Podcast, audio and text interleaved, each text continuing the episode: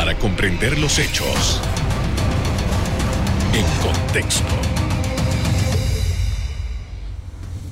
Muy buenas noches, sean todos bienvenidos y ahora para comprender las noticias las ponemos en contexto. En los próximos minutos hablaremos del informe final del Pacto del Bicentenario Cerrando Brechas propuesto por el Gobierno Nacional. Para ello conversamos con Paulina Franceschi, coordinadora ejecutiva nacional del Pacto del Bicentenario. Buenas noches. Buenas noches, Carlos, y muchísimas gracias por esta oportunidad de poder conversar eh, con los televidentes eh, luego de haber presentado el 30 de noviembre el informe final y haber entregado al presidente y al país eh, ese proceso tan interesante que pudimos cumplir en el año esperado y que sin duda alguna nos presenta pues algunas realidades muy claras sobre lo que los ciudadanos requieren para cerrar brechas y para lograr bienestar y prosperidad. Eh, ese proceso eh, ha sido un proceso muy interesante y, sin duda alguna me encantará compartir contigo algunas reflexiones a lo largo de la entrevista. Gracias por aceptar nuestra invitación. Estamos hablando de un proceso, como usted le llama, que duró casi un año, en el que primero las personas, los, ciudadanos del país podían presentar sus propuestas, sus puntos de vista, sus ideas acerca de cómo debería ser Panamá. Y luego un proceso largo por parte de, la comisión para codificar, para entregar, para eh, poner en blanco y negro todo este cúmulo de aportes de, los ciudadanos. ¿Cuáles serían, de acuerdo con su, con su criterio, los elementos fundamentales que podemos destacar de esta experiencia? Sí, son varios puntos que podemos destacar, Carlos. En primer lugar, y dada el nivel de participación tan amplia que tuvimos en este proceso, una participación que significó 186 mil aportes de hombres, mujeres, jóvenes, afrodescendientes, indígenas y toda la diversidad de nuestra propia cultura panameña, eh, lo ha hecho el proceso de diálogo más democrático que hayamos tenido en la historia de este país. Eso es un elemento importantísimo porque en efecto aquí participaron no solamente esos 186 mil personas, participaron personas en los territorios facilitadores, relatores, coordinadores, eh, eh, eh, participaron en todo este proceso a lo largo de este año de trabajo. Así que aquí hay una, gran participación de muchos panameños y panameñas. El otro elemento que es un elemento diferenciador de este proceso, de, de este diálogo, es que en efecto ha sido un proceso de diálogo que le hemos denominado de abajo hacia arriba en reiteradas ocasiones, porque sí, Contrario a otros procesos de diálogo que vienen de arriba hacia abajo, este proceso partió por escuchar, escuchar al ciudadano, escuchar cuáles eran aquellas propuestas, cuáles eran aquellos señalamientos o problemas que le detenían de tener mejor bienestar y prosperidad.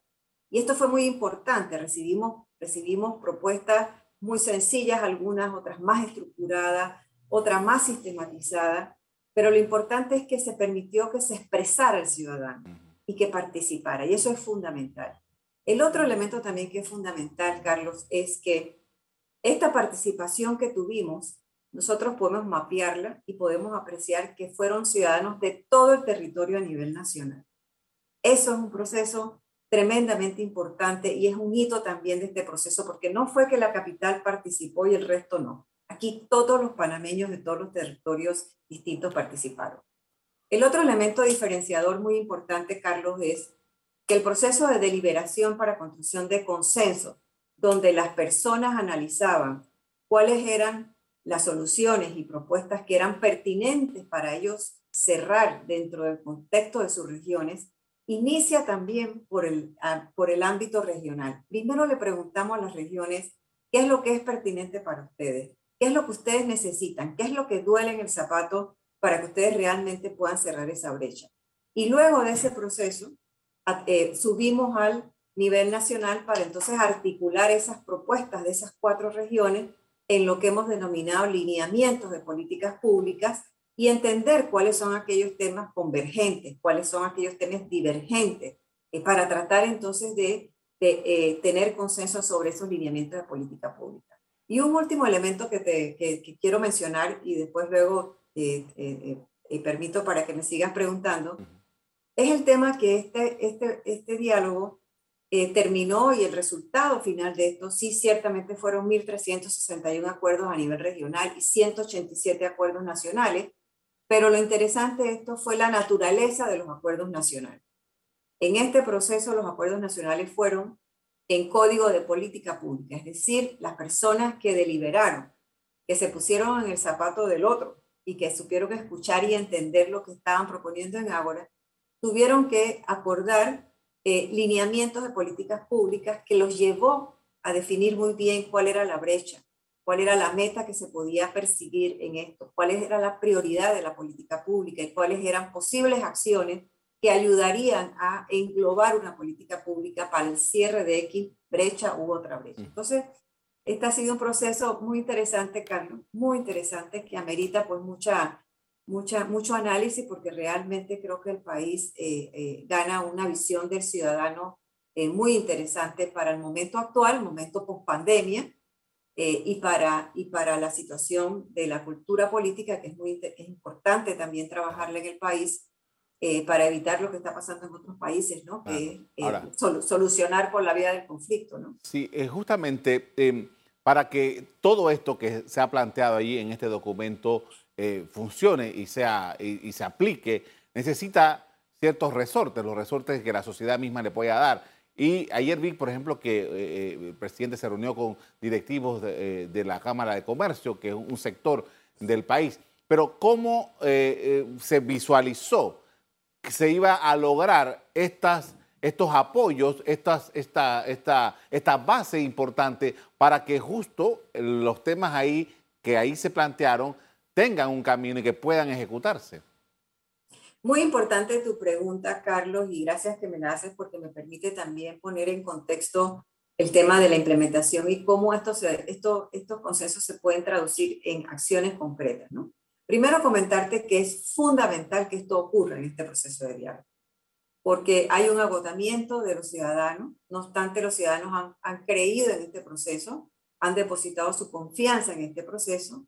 Así que ahora eso tiene que, generar en el actor de la sociedad, en el actor político, en el actor del sector privado y otros, tiene que generar eh, el interés de poder ayudar a resolver y poder ayudar a que estos consensos se conviertan en realidad.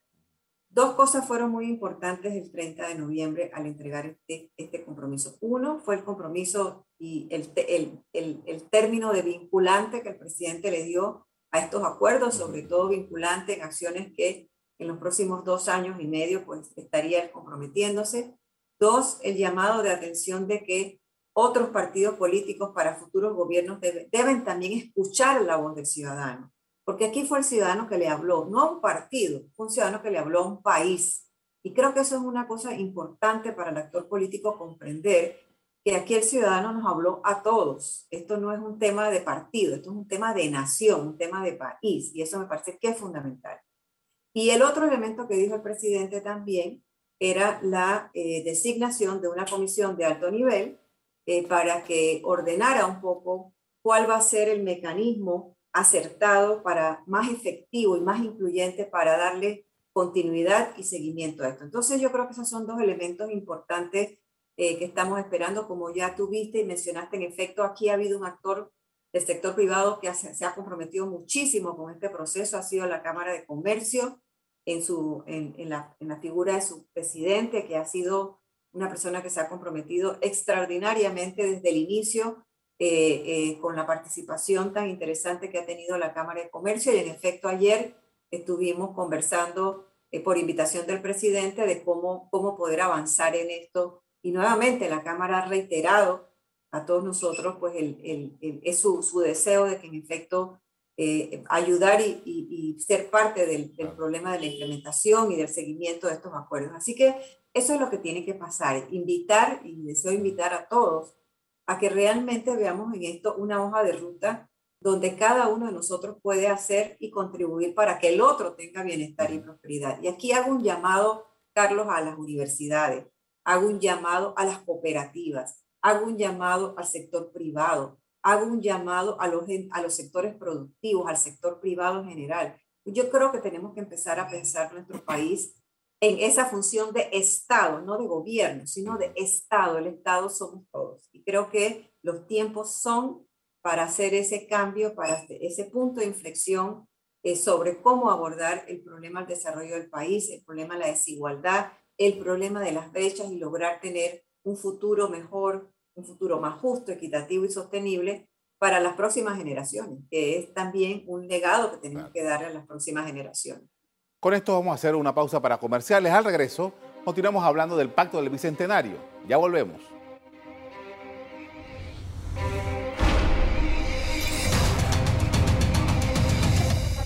Estamos de regreso con Paulina Franceschi, ella es la coordinadora ejecutiva nacional del Pacto del Bicentenario, quien explica los resultados de esta experiencia.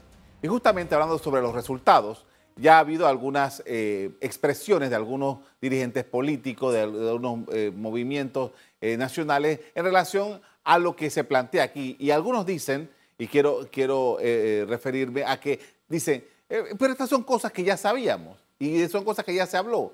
Entonces, ah, un poco, ¿realmente es así? ¿Qué es lo que, cuál es el contenido, los temas, esas preocupaciones, un poco al menudeo? Que tienen los ciudadanos y que están ahora en este documento. Sí, también muy importante la pregunta que me haces porque puedo entender que, que son problemas comunes porque nosotros hemos venido teniendo estas desigualdades hace muchas décadas. Y lo que nos tiene que llamar la atención no es tanto que son la misma cosa de siempre, es que todavía no hemos resuelto el problema de las brechas en este país. Y esa es la lectura que como ciudadanos debiéramos hacer sobre este proceso.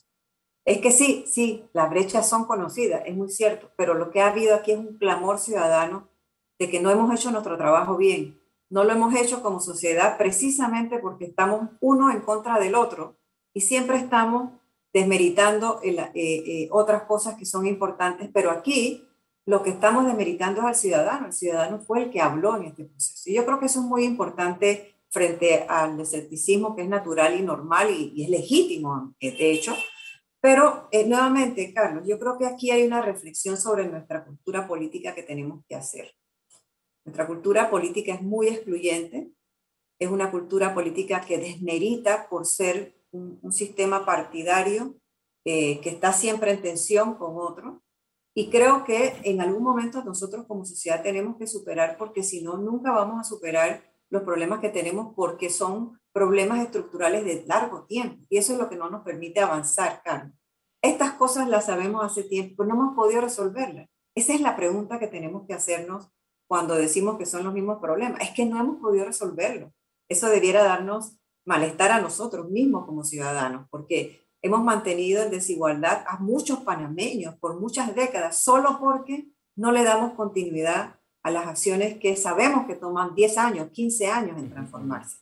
Entonces, que hay una reflexión ciudadana que hay que hacer, porque yo creo que si seguimos en, ese, en esa tensión de que esto ya o no sirve o sí sirve, creo que no, no, no vamos a ayudar al futuro del país. Yo creo que ese es el llamado también de atención y de reflexión que me gustaría dejar en esta entrevista, ¿no? Porque, porque nuevamente creo que no podemos desatender y desoír al ciudadano que ha hablado de una manera contundente en este proceso más bien tenemos que familiarizarnos con los acuerdos, ver en qué localidades, en qué comunidades hay, hay demandas específicas que podamos resolver y tratar de ver cómo a nivel nacional atendemos esas grandes brechas una vez por todas, porque lo que tenemos que sentir es, es que no hemos hecho nuestro trabajo bien, Carlos. Entiendo. Ahora, ah, el, el, presidente habló en, en, el evento en donde se le presentó el documento que él va a nombrar una, como una junta que le va a dar seguimiento a esto. Y yo trato de traer la experiencia que ya Panamá tuvo, por ejemplo, con las reuniones de, contado, de, Coronado y de Bambito, entonces se establecieron una serie de acuerdos que, tenían que ver con el canal de Panamá esencialmente, y se produjo un título del canal y se produjo una serie de leyes. Era un tema concreto, había un interés específico y se trabajó en un proyecto que, funcionó de, alguna manera. Habrá algunas objeciones que tendrán, pero, pero al final eso funcionó. Ahora, con esta cantidad de temas, con esta cantidad de situaciones de lo más diversas, ¿cómo comenzar? ¿Qué, cómo, se ¿Cómo se han planteado eventualmente eh, eh, poner en ejecución estos planes? Muy importante también, Carlos. Precisamente la función que va a tener esta comisión de alto nivel va a ser el entregar en tres meses al presidente un mecanismo efectivo, un mecanismo incluyente, así como ha sido este proceso de abajo hacia arriba, eh, de cómo poder darle seguimiento a que, lo, a que se hagan y se cumplan los acuerdos en el territorio producto de este proceso. Ello significa, por ejemplo, que esta comisión de alto nivel tendrá que considerar, por ejemplo, cómo, vamos, cómo se van a implementar las prioridades que se definan, porque aquí, hay, aquí se las prioridades están muy claras, o sea, las brechas más importantes de las regiones están muy bien identificadas en este proceso. Sabemos eso. Sabemos que la región central lo que le duele en el zapato es la ausencia de infraestructura vial. Sabemos que la región central también lo que le duele es el acceso a agua.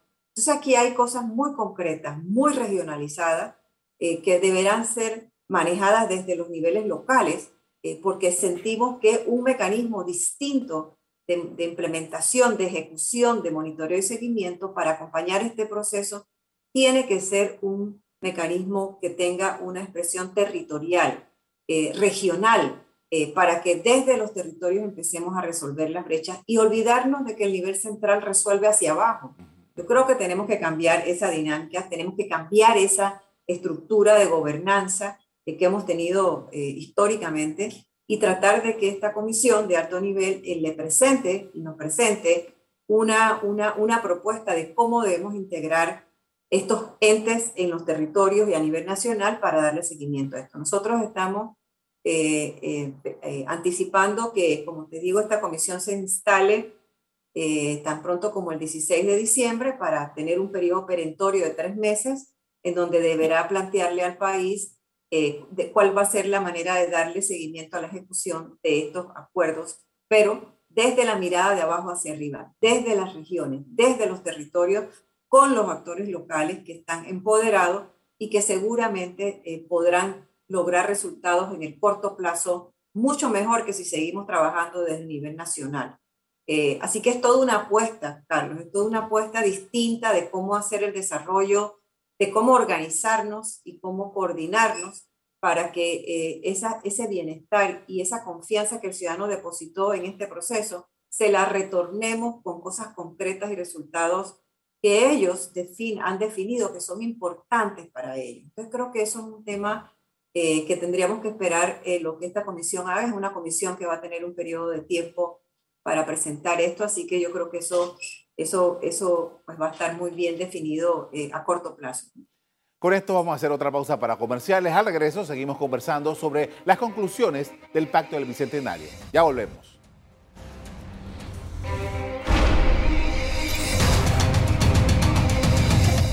En la parte final estamos de regreso con Paulina Franceschi, que es la coordinadora ejecutiva nacional del Pacto del Bicentenario.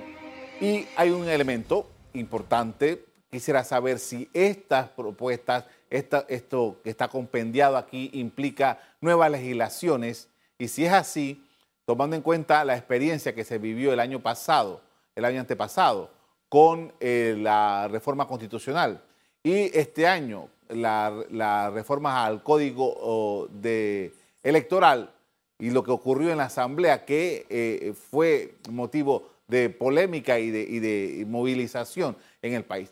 Eh, es el, ¿Cuál va a ser el papel del órgano legislativo en la ejecución de estos proyectos? Sí, muchas gracias, Carlos. Mira, esto, en efecto, hay eh, varias consensos de lineamientos de políticas públicas nacionales que implican eh, eh, cambio de ley o nuevas leyes o eh, regulación de algunas leyes. Así que sí, es, muy, todos estos procesos tienen una, una dimensión legal, normativa, otra dimensión un poco más de inversión y de presupuesto y otra dimensión más bien de ejecución y implementación. El rol de la Asamblea, de la Asamblea Nacional esto va a ser crucial. yo pienso que en esos eh, ámbitos en donde se, se proponen eh, nueva normativa, eh, tendremos que tener una conversación para que puedan avanzar y conocer desde la ciudadanía cuáles son esos, esos acuerdos que implican estos procesos de cambio de ley. nosotros anticipamos que eso va a ser una conversación que se va a sostener a corto plazo con, con pues lo, directivos de la Asamblea Nacional, los, diputados, para ponerlos y entregarles a ellos también eh, el resultado de este proceso y tratar de acompañar eh, todo el proceso de, eh, de poder articular esas nuevas normas o cambiar normas para que el ciudadano pues sienta que en efecto ha, sido escuchado, ¿no? Yo creo que aquí tenemos que trabajar nuevamente con un actor que es muy importante en esa cultura política de la cual te estoy hablando, y creo que esperemos que haya una, una, una, una recepción eh, adecuada. Eh, los ciudadanos son fundamentales en la continuidad del, de, de, sus propias elecciones o, y, y, reelección también. Así que yo creo que eso va a ser un punto que podremos discutir con, con los miembros de la Asamblea Nacional para que la importancia de poder atender desde la ciudadanía estos problemas pues se haga, pues eh, se convierta en una hoja de ruta para, la, para, el proyecto, para los proyectos legislativos que, están y hay varios eh, eh, acuerdos que tienen esa, esa, esa implicación. Así que estamos preparándonos para presentarles a ellos esos, esas leyes, esas normas que se han indicado que tendrían que ser a través de ellos para poder entonces discutir con ellos y depositar en ellos esa responsabilidad. Esto es un Estado. Aquí todos tenemos que asumir una responsabilidad con los menos, con los menos favorecidos, con aquellos que necesitan más bienestar.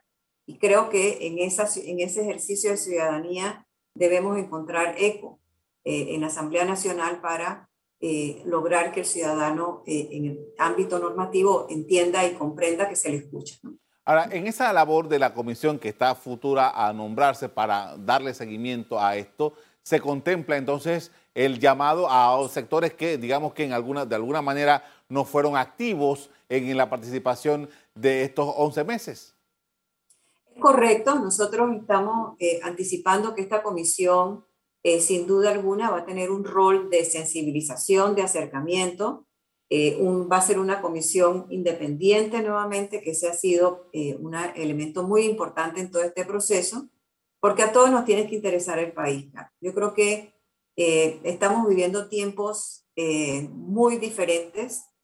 yo creo que los partidos, en general los partidos políticos, otros actores de la sociedad civil, tienen que solidarizarse y tienen que, o, esa es la palabra del momento, ¿no? Solidaridad eh, y tenemos que pensar en el país, pensar en el futuro, pensar en la nación.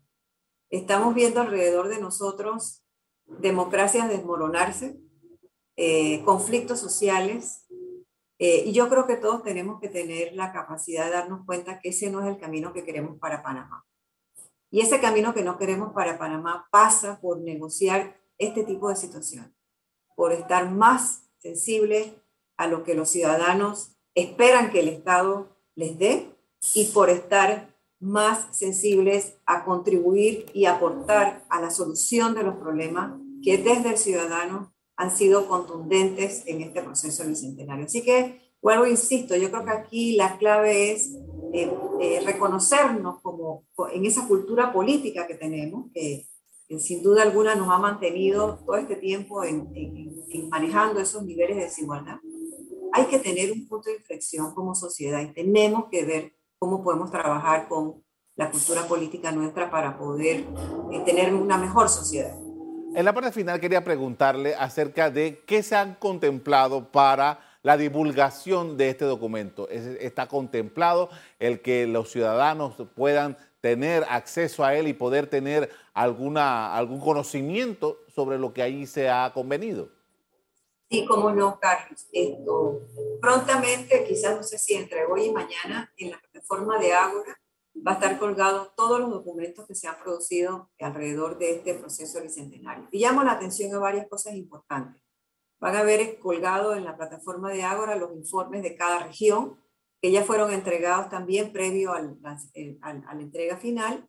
Vamos a tener también el compendio de los acuerdos nacionales en su versión eh, eh, eh, final, que son muy ricos en información. Eso es un archivo de Excel que va a estar colgado también en la plataforma de Ágora para que podamos realmente conocer toda la información que acompañó cada acuerdo que se logró de esos 187 y también van a encontrar el resumen ejecutivo, el informe final, de manera tal que esto va a estar totalmente disponible para todos a través de la plataforma de Ágora. así que haremos también en nuestras redes sociales de pacto que se estará comunicando muchísimo esto y estamos dando a los medios de comunicación toda la información, todo el material, eh, de manera tal que ustedes también tengan eh, eh, la oportunidad de hacerlo. Le agradezco mucho, se nos acabó el tiempo, muy amable por habernos aceptado esta invitación.